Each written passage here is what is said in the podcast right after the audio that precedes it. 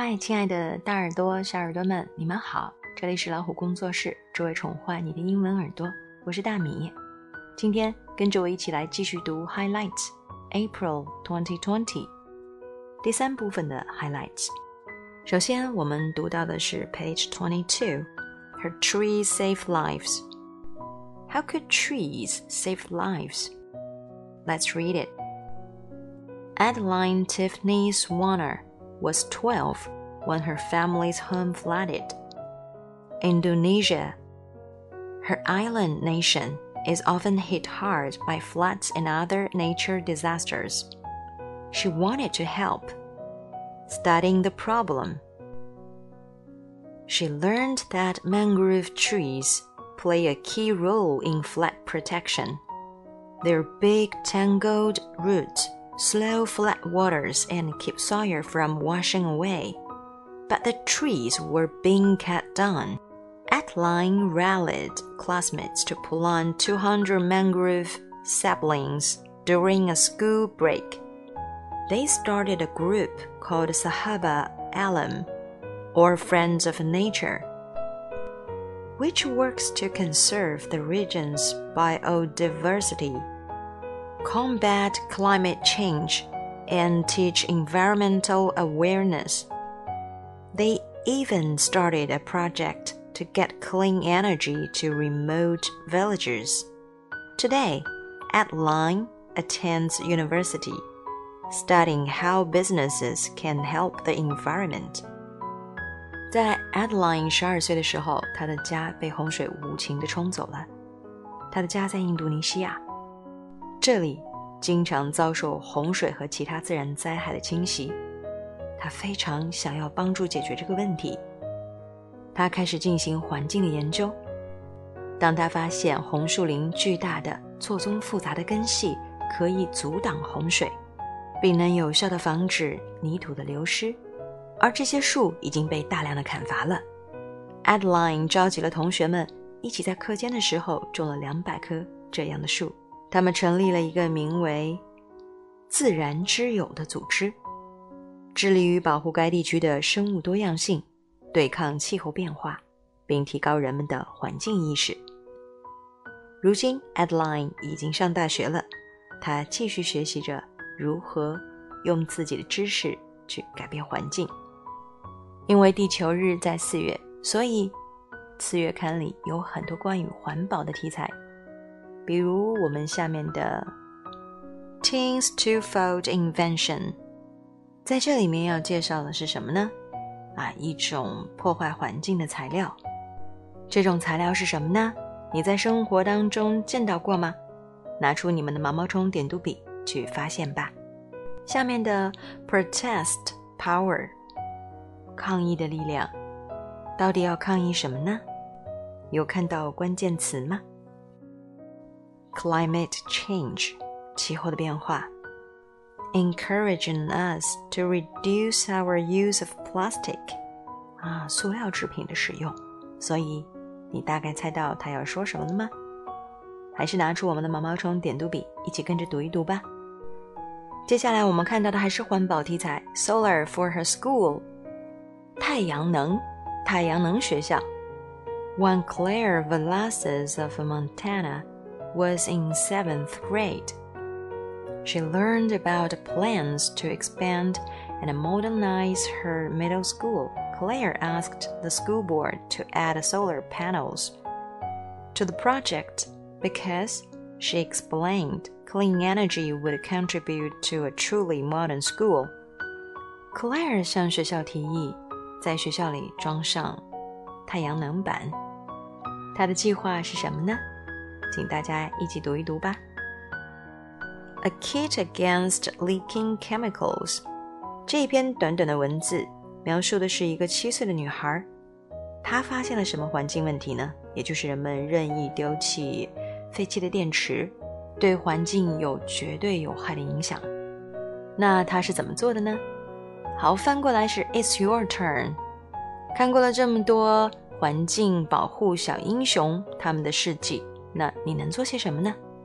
You can be a hero for the environment. See page eleven for a few ideas and check out this pile of trash. How many of these things can you recycle? 下面这些垃圾啊，它们应该怎样分类？应该怎样处理呢？是不是有可以回收的部分？你的身边是不是已经开始实行垃圾分类制度了？ 那么你从中学到了些什么呢？接下来看到的是 Goofy Garden，你可以试着读一读他们在说些什么。这里还有一个 bonus，How many words can you make from the letters in garden？请大家动动脑筋想想看吧。You helped the cartoonists. Thanks for the funny captions. Here are a few along with the cartoonists' original ideas. 这些卡通人物需要我们帮他什么呢？瞧，这些下面的文字都是小朋友们投稿，看到这个卡通画，他们去写的一些文字，是不是很有意思呢？如果是你的话，你会写什么呢？接下来看到的是 page twenty eight。Acres of sheep to help you sleep。你有没有失眠的经历呢？睡不着的时候，你会想什么办法让自己入睡呢？Miranda's cousins would be visiting the next day. She was so excited, she just couldn't sleep. 图片中这个叫做 Miranda 的小女孩，她的堂兄弟姐妹就要来拜访她了。第二天就要来了，所以呀，他太兴奋了，睡不着觉，怎么办呢？Morning is so far away， 什么时候天才亮啊？Finally, she stumbled to the kitchen to find Mom. I can't sleep, Mom. When will morning get here? It'll get here fast once you are sleeping. Pretend you are counting sheep that will help you relax. Sheep? Like Percy? Okay. Back in bed, Miranda closed her eyes and counted. It became confusing fast. 21, 22, 23. Wait, didn't I just count that one? Miranda returned to the kitchen. The field is crowded, the sheep keep moving around. Count them as they jump over a fence that makes things run smoothly. Miranda counted as sheep jumped over the fence. But on the other side, there was a traffic jam. Miranda imagined she was a traffic cop, but she could not straighten out that jam. What do they do after they jump the fence? Anything you want them to, dear? Oh, Percy. Let's see where those sheep want to go. It turned out that some sheep wanted to catch a bus to the city.